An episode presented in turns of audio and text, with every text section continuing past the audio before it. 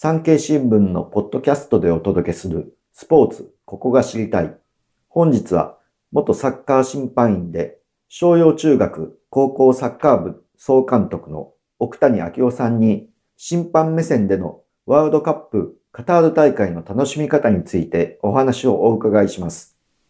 奥谷さんは高校教師を務めながら J リーグで主審として活躍。その風貌から和製コリーナと評されたこともあります。 DAZN の J リーグジャッジリプレイにも出演され、J リーグのマッチコミッショナーもされています。史上初めて女性が審判団に加えられたり、AI を使った半自動オフサイド判定システムが導入されたりするカタール大会の魅力を語ってもらいます。よろしくお願いします。じゃあ、あの、今日は奥谷審判にお話をお伺いします。はい、まずはその、カタール大会がいよいよ近づいてきましたけれども、うん。うん、今回のカタール大会で、まあ、審判目線で、どんなところに興味持っていらっしゃるかというところからお話しください。まずはその、はい、日本の女性の審判、はい、山下さんが選ばれてますけれども、うん、どんな試合、どこの試合で起用されるっていうふうな、ございます、これもう本当に全く私個人の見解ですけども、今回、まあ3人選ばれています、指針として女性が。これコリーナさんの大英だと思うんですけども、選んだ以上は、この3人のうち最低1人はどこかでやっぱり使うだろうというふうに思うんですね。で、もちろん3人とも使うかもしれないし、わ、うん、えー、からないんですけども、山下さんもその候補に入っていることは事実ですし、選ばれることを心から期待をしております。うん、で、3人をちょっとこう調べてみますとね、うんやはりフランス代表で来られてるステファニー・フラッパールさん、うん、この方の実績からすると最有力ではないかなというふうに私自身は感じています。はい。で、ワールドカップも、まあ、予選リーグ決勝トーナメントがあるわけですけれども、あのーこれ私の考えですけれども、えとても厳しい試合というのはやっぱり FIFA もなかなか当てづらいんではないかな。いきなりっていうのは。いきなりっていうのは。はい、ただこう消化していく中で、これはどちらも3、4位決定してるとか、順位が決定してる試合であれば、はい、まあある程度使いやすいんではないかなという私の勝手な意見ですけれども、はい、まあそういった試合で女性も十分男性の試合をできるんだと。いうふうなことを世界にアピールして、次の大会からもっと増えていくようなことになっていくんではないかなというふうに思ってます。初めから、この試合っていうんじゃなくて、こう、やっぱりこう、大会の流れとかを見ながら、まあ、あの、女性審判の方をこう起用していくっていうふうな感じになりそうだなっていう、ね。はい。あの、私もこれ経験された、あの、レフリー、ワールドカップに行かれた方から聞いたところによると、3日前らしいですね。あの割り当てが当たるというのは、うん、だから審判自身もどの試合を今の時点で担当するかっていうのは全く白紙だと思いますね。なるほど、なるほど。はい確か、僕、どなたかにお伺いしたんですけど、かなり、なんですか、現場に、大会の現場の会場、今回だったらカタールに行ってからのこうトレーニングだとか、日々の練習だとか、まあ、あの、準備っていうのは大変だっていう話を聞いたんですけど、そこら辺はいかがですか、はい、私もそうだと思います。もうすでに、えー、大会前に一度カタールに集められてトレーニングも、セッションも行われてるそうですし、えー、今回も、大会中はもちろんですけども、自分の割り当てがなくても毎日トレーニングが入っていくだろうし、試合が終わったら試合が終わったでリカバリーがあって、次の試合までに調整をしていくというふうに3日あるいは1週間単位でプログラムが変わっていくとい。うふうに聞いております。あの、奥谷さんから見られた、こう、山下さんのこう、良さみたいなどんなところに、あの、正直なところ、全試合通して見たことはないんですけれども、担当された方から聞くと、やっぱり男性並みのフィットネス。これが一つ魅力だと。いうふうに思います。これはまあ、選ばれた3人の女性すべてそうなんですけれども、特に山下さんとフランスのステファニーさんの体力はこう男性並みだというふうに聞いてますんで、まずは走れる、スピード、え近代サッカーのこうスピードに対応できる、フィットネスを持ってるというふうなところ、それが正しい判定が毅然としてできる。これまあ当然だと思うんですけれども、そういう良さがあるんではないかなと思います。ありがとうございます。あと、やっぱりサッカーのワールドカップっていうのは、やっぱり世界最高峰の、うん、えー、大会ですし、はい、まあ、そこでこう、審判の方がこう示される、ジャッジっていうのが、うん、その後のこう世界のスタンダードみたいなそうですね。要素があると思うんですか、その辺ってい。かがですかね、はい、おっしゃる通りだと思います。あの、ルールは一つではあるんですけれども、各大陸、あるいは各リーグによっても差があるのは、もう今メディアでいろんなサッカー見れますから、視聴者の方も十分理解されてると思うんですが、それぞれの国のスタンドではなくて、FIFA として、えー、こんな基準で行くんだっていうのを事前研修でも、そして一番大切なのは開幕戦ですよね。開幕戦でどんだけこう、えー、スタンダードを示せるかっていうので、その後の大会のスタンダードが決まっていくんではないかなというふうに私自身は感じてます。なるほど。はい。えー、まあ、あの、ちょっと、あの、言い方が適切かどうかわかんないですけど、うん、その、ファールの判定の部分のどこか、なん。かファールでどこからがファールじゃないかっていう線引きが多少言い方は失礼ですけど、ちょっと甘めになったり、厳しめになったりっていうのが、こう、やっぱりその大会通じたり、その後のサッカーシーンで影響してくるっていうことですか、そう、そうですね。その通りだと思います。まあ、あの、はっきりとしたファールは別ですけど、ファールってこう、お互い手を出してたり、押し合ってたり、微妙な判定いうのはグレーの部分が多いですから、このグレーの部分をどれだけ基準を合わせるかっていうのを、まあ、大会を通じて、えー、意思統一を図っていくんではないかなと思います。そう考えると、やっぱり、開幕戦で笛を吹かれる方っていうのはすごく重要ですよね。もうおっしゃる通りですね。はい。過去の実績もそうですし、これもサッカー、あの、ご存知ない方、あんまり気になさらないかもしれないんですけれども、あの、ワールドカップにおいては、その大陸のレフリーは使わないんですよね。ああ、そうですね。カタールであればアジア圏、エクアドルであれば、えっ、と、南米ですね。南米ですよね。はい、ですから、その大陸のレフリー使わない、はい、他のレフリー使いますんで、はい、まあ、そういったところのレフリーが割り当てられて、まあ、その共通認識をみんなで測っていく、ブリーフィングを何回も行って、映像を使って、これは取るべきじゃなかったのかとか、これは流すべきじゃなかったのかっていうふうなことをすり合わせていくと思います。あの、レビューをしていくってことそうですね。なるほど、なるほど。はい、あの、やっぱりこう、開幕戦である程度こう、スタンダードみたいなのができると、その後こう、やっぱり覆していくと、やっぱり大会の整合性が取れなくなるっていう部分があるのになかなか難しかったりする。そうですね。その通りだと思います。はい。なるほど、なるほど。あと、まあ、あの今大会というか、まあ、うん、あ前回のそのロシア大会からですけれども、うん、ビデオアシスタント SC、はい、レグリ、はい、VAR が導入されてますよね。はい、そこの VAR が導入されて2回目の大会ということで、なんか、こう、こういう変化が出るんじゃないかなとかっていうのはございます。はい。まあ、一つはあ、オフサイドの自動化というふうな取り組みがあろうかと思います。はい、今まで時間をかけて人間の手で手を引いてたのをコンピューターで、えー、まあ、瞬時かどうか私も実際見てないんですけども、はい、可能な限り早くそのライン引きができる、しかもその立体的に引けるというふうなことは聞いております。それと、もう一つは、その VAR と現場にいるレフリーとがどれだけ早くコミュニケーションを取り合って、早く結果出していくかっていう、これも私自身は、あの、興味深く感じているところです。はい。まあ、あの、J リーグの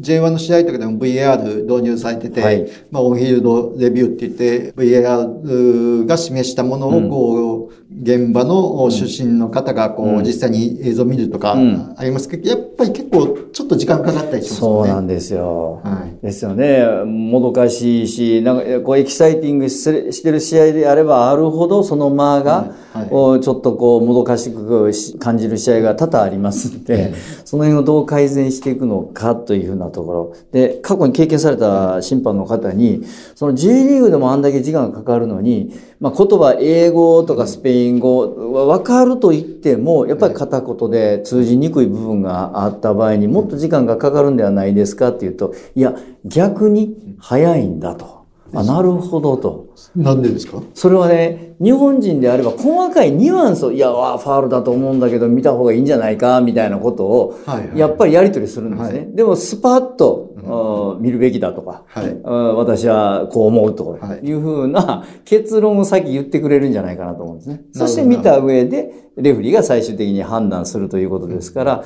そこの部分は早くなるというふうなことを、まあ、実際経験された方から聞きました。なるほど、なるほど。はい。それも面白いことだなと思いましたね。あの、まあ、VAR が導入される以前ですけれども、うん、そういうちょっとこう、どうなんだろうっていう判定のプレーがあって、で、えー、その場面が、スタジアムの大型ビジョンに映されたりだとか、うんまあ、あるいはテレビ中継のところで映されたりして結構議論になったというか、話題になったというか、炎上したというか、そういうことがあったりしたんですけど、これは VR が導入されて、特にそういうオフサイド判定の、今回の AI を使ったオフサイド判定とかになると、なくなってくるかもしれないですね。え、あの、確かにこの出てる出てない、あの、オフサイドポジションにいた選手がシュートを打ちました。まあ、それに対して、まあ、まあ、ゴールインしたということでいくと、あの、出たか出てないかだけで判定ができますよね。その、その、関わったわけですから、プレーに関わったわけですから。ただ、そのシュートに関わってない人が、オフサイドポジションにちょっと出てるとか、そういう判断を伴うことに関しては、やっぱり時間かかる部分はやっぱり出てくるだろうなと。思います。明らかなものはすぐできるんですけども、そうじゃない部分も当然あるというふうなことでご理解いただけたらと思います。あとは、あれですね、こういう、そういうテクノロジーをどんどん導入していく反面、まあ、あの、実際に笛を吹かいているのは、まあ、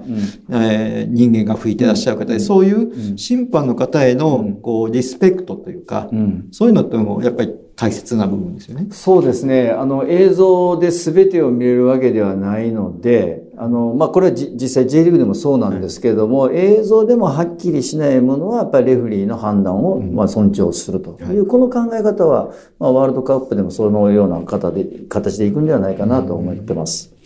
J リーグとそのワールドカップなどそういう世界的な大会の部分ではこう、審判の威厳とか、そういう部分っていうのはだいぶ違う感じもしますが。いや、これも私の主観ですけれども、やはりこの、まあ、サッカー先進国と言われるヨーロッパなど、私もあの、国際レフリーをしているときに、2週間ほどオランダで研修を受けたことがあるんですけれども、はい、あの、5つの PK のシーン見せられるんですね。はい、で、えー、どう思うってこう聞かれる、質問される。はい、で、その時10人ぐらい、えー、言ってたんですけれども、まあ、それぞれが、いや、この判定は PK じゃないとか、はい、えー、いや、これは取る、取るべきだとかいうふうな、こう返事をするんですね。そしたら、そんなこと聞いてるんじゃないと。どれが今一番威厳を持って説得力があった振る舞いかというのをどう感じたと聞いてると。なるほど。そういう視点で、こう、レフリーを育成するというスタイルが僕は新鮮でしたし、はい。そういうふうな観点でレフリーを育てている。はい、だから威厳がこう身についていくというふうなところも今回一つの楽しみにしているところです。なるほど、なるほど。はい。例えば、まあ、そうだとは全ては言えないですけど、うん、J リーグのプレイヤーが全ておとなしいとは思わないですけど、やっぱりその、ワールドカップの舞台に出てくるヨーロッパとか南米の選手の方には結構、あの、ね、はい、激しい人とか、まあ、過去のワールドカップで言ったら、相手を噛んじゃったりとか。ああ、流行りましたね。頭突きをしたり。頭突きをしたりとか。はい、はい、やりましたね。いろいろ、あの、まあ、大阪弁で言うところのやんちゃな選手たくさんいらっしゃるから、そうですね。そういう中でこう、審判が威厳を保つっては、大変ですよね。大変ですよね。で、これは私の経験から言うと、まあ J リーグで活躍してた外国人っていうのは、おそらく始まって5分10分ぐらいでレフリーを試してくると思うんですね。なるほど。ちょっと、ちょっと押されただけで倒れてみるとか、アピールを強くするとか、それでレフリーのこう様子を見て、あ、うん、このレフリーだったらいけるんじゃないかなと思わせてしまうと、やっぱり苦労しちゃう。その後の残り時間が。あの、J リーグの審判の方まあ審判やってる時に。で、うん、そこの部分でそんなプレーでは吹かないよとか、いうふうな自分の線引きを明確に示すことによって、あ、このレフリーは通用しないなっていうのを感じてもらえれば、まあその辺は、この36名選ばれている指針の方々はもう経験豊富ですから、そのようなところはもう大丈夫だと思ってます。はい。やっぱりその、一個一個のプレーはもちろん大事なんでしょうけど、プラス、試合をいかにコントロールしていくかっていう話です、ね、まあ、サッカーの我々の専門用語でいうところの試合を握るかどうかっていう、これはもう5分10分。の審判の威厳、笛の吹き方が目線をそらさない。いうふうな一つ一つの動作によって、ただ単にファールかファールでないかって上げでなく、はい、滲み出るものが影響を与えていくんではないかなと思います。なるほど。はい、あの、こうやって結構、例えばサッカーの試合を、はいまあ、現地で見るにしても、その、家でテレビで見るにしても、こういう視点で見てるともしかしたら、面白いというか新しい発見があるかもしれない、ね、そうですよね。その、出身を中心に見ていただいて、ファールをするとか何かこう気になるプレーがあった時に、出身がどんな風なリアクションをしているのか。いうのは、こう、興味があるところですね。なるほど、なるほど。はい。僕はあの、2006年のドイツのワールドカップ実際行ったんですけれども、うんはい。はい、僕が覚えているのは、その、オランダ対ポルトガルの試合で、16枚ほど、うん、あの、出た試合があったんですけど、やっぱりそこら辺も、ちょっとコントロール的に難しかったのかなとは思ったりします。私もドイツ大会行ったんですけど、その試合は見てないんですけれども、おそらく初めの線引きをですね、厳しめにやっちゃうと、それが判定基準の基準になりますから、なるほど、なるほど。それ出したんだったらこれも出せよって、こう、選手心理としては当然あるわけで、そうすると、やっぱりどんどんどんどん出てしまったんではないか。私も過去に9枚か10枚出して叩かれたことありますんで、偉そうなことは言えませんが。なるほど、はい。やっぱりその、大会全体でもやっぱり開幕戦が一緒だっていうのと一緒で、その、一つ一つの試合にとっても最初の5分、10分でのスタンダードを決めていくっていうのが、やっぱり大切、ね、スタンダードファールの基準とともに、懲戒罰の基準ですよね。なるほど、なるほど。はい。だと思いますね。わかりました。はい。あとその、VAR の絡みで言うと、うん、オフサイドディレイ、うん、結構まあ J リーグの試合でも出てくるんですけど、オフサイドだなって思ってるのになぜかプレーが続いちゃってる状況の部分、ここもどうなんだろうとか思って。なるほど。あの、これも過去にオフサイドかどうか微妙な判定で腹心が上げられたことによってオフサイドが取り消される。しかし、後から V を見ると、ギリギリセーフだったということが過去にあったんですよね。なるほど。なならば、やっぱりギリギリの部分に関しては、得点の可能性を残してプレーを続けさせた後に、腹心が意思表示をし、それをもとに VAR がチェックをすると。これはこれで趣旨は非常によくわかるんですね。はい、ただこれがですね、まあ最近の試合見ていると、あまりにも明らかにオフサイドだと思うのにプレーをさせるとか、あるいはあまりチャンスではないのに続けさせて、えー、後でこう、オフサイド取るとかいうふうなことが見受けられたので、はい、そこの部分はちょっと改善をしていってもらえたらいいなというふうに個人的には思ってます。なるほど、なるほど。はい、まあ結構こう J リーグの試合でも、失礼な言い方をすればその、無駄な労力を強いられてる攻撃側も守備側もちょっとそうですね。なんでやねんみたいな思ってるとかありますよね。はい。あるいは得点に結びつかないのにディレイする必要があるかみたいなね。なるほど。ところもなきにしてもあらずだったですね。うん、はい。そこはそこで明らかな場合はすぐにジャッジをしてあげるっていうのも大切ってことですね、そうですね。そういうところがどれぐらい進化しているのかっていうのは今回の一つの見どころにはしてます。なるほど。はい。あとその、ワールドカップだと、結構、うんベンチっていうか、監督の方々もい。ろいろな方がいらっしゃってて、僕が覚えてるのは、やっぱり2010年の南アフリカの大会での、えアルゼンチンの指揮官だったマラドーナさんのね、結構好き勝手言ってましたし、好き勝手な態度を取ったんですけど、そこら辺は、ですよね。どうなんですか？いや、国内の J リーグであると、それも当然大積なシーンを見受けられるにもかかわらず、どういうわけかこのワールドカップでスルーされている場面が、私も北川さんおっしゃったように見た場面があるので、やっぱり威厳ある態度を示してもらいたいな。必ず今 V に残ってますから、もうテレビで見た視聴者はあんなことが許されるのかとい。うふうな場面もありましたので、威厳ある対応していただきたいなというふうに思ってます。これはあれですかね、やっぱり審判の方も、ある意味、監督にの、まあ、リスペクトしてる部分もあるんですよ。どうなんでしょう。その真意のほどはわかりませんけれども、まあ、四審をされる方も当然主審をされる方が務めますから、はい、やっぱりこれは許されへんなということは、やっぱり主審を読んで、カードを示す場面がもうちょっとあってもいいんじゃないかなというふうに思ってます。なるほど、なるほど。はい。あの、試合の中身全体で言えば、やっぱり今回、交代枠が3から5に増えましたよね。これ、まあ試合に戦術とかいろいろ変わってくる部分もありますけど、奥谷さんとしてはどんなところに期待されます？まあこれレフリー目線からちょっと外れるんですけれども、やっぱ3人の交代枠というのは、怪我のことも考えたりすると、まあ2名ぐらいで抑えといて、最後1枚残しときたい。そうですね。まあ時系そうですね。そうすると大きな戦術変更っていうのはなかなか難しかったと思うんですけれども、これ5名となると、かなり状況違うので、うん、やっぱり戦術的変更を、負けてるチーム、勝ってるチームでそれぞれにカードを切りやすい、というふうに考えますね。ああ、なるほど。劇的にゲームが変わっていく可能性が出てくるんではないかなと思いますね。なるほど、なるほど。はい、そういうのを踏まえた上でですね、うん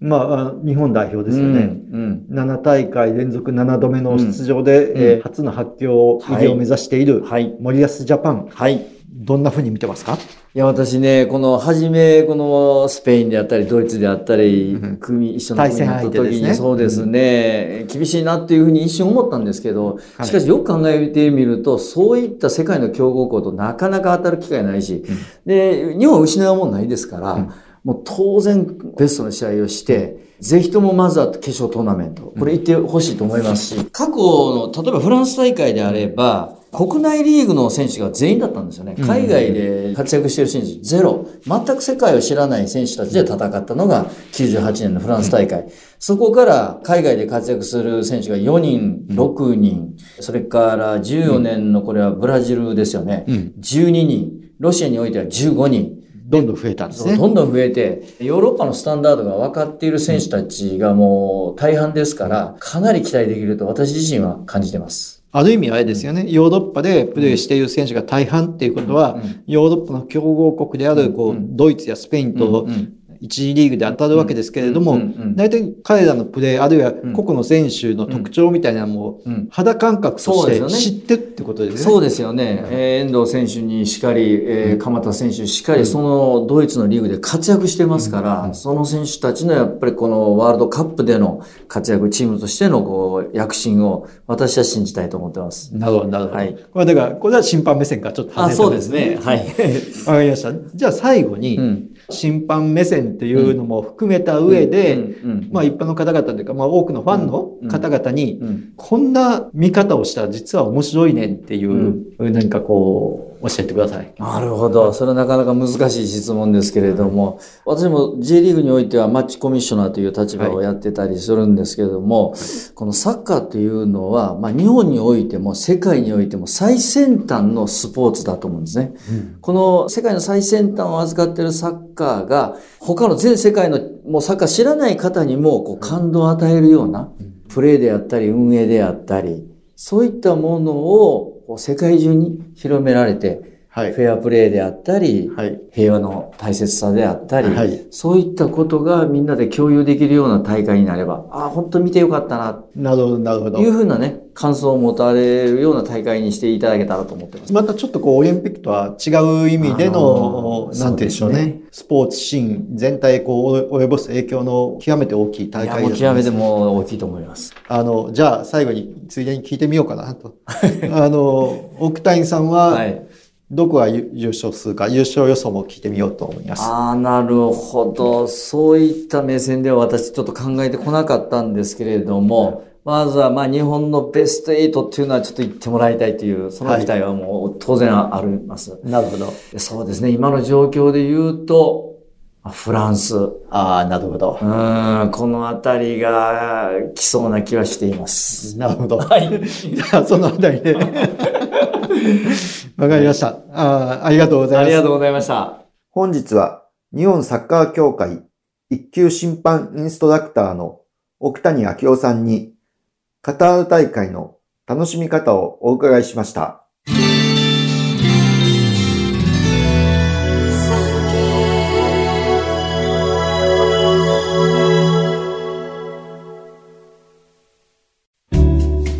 番組をフォローすると最新エピソードが自宅の Wi-Fi で自動ダウンロードされるので、外出の際にはオフラインでも楽しめます。歩きながら、運転しながら、地下鉄でも大丈夫。ぜひ、フォローをお願いします。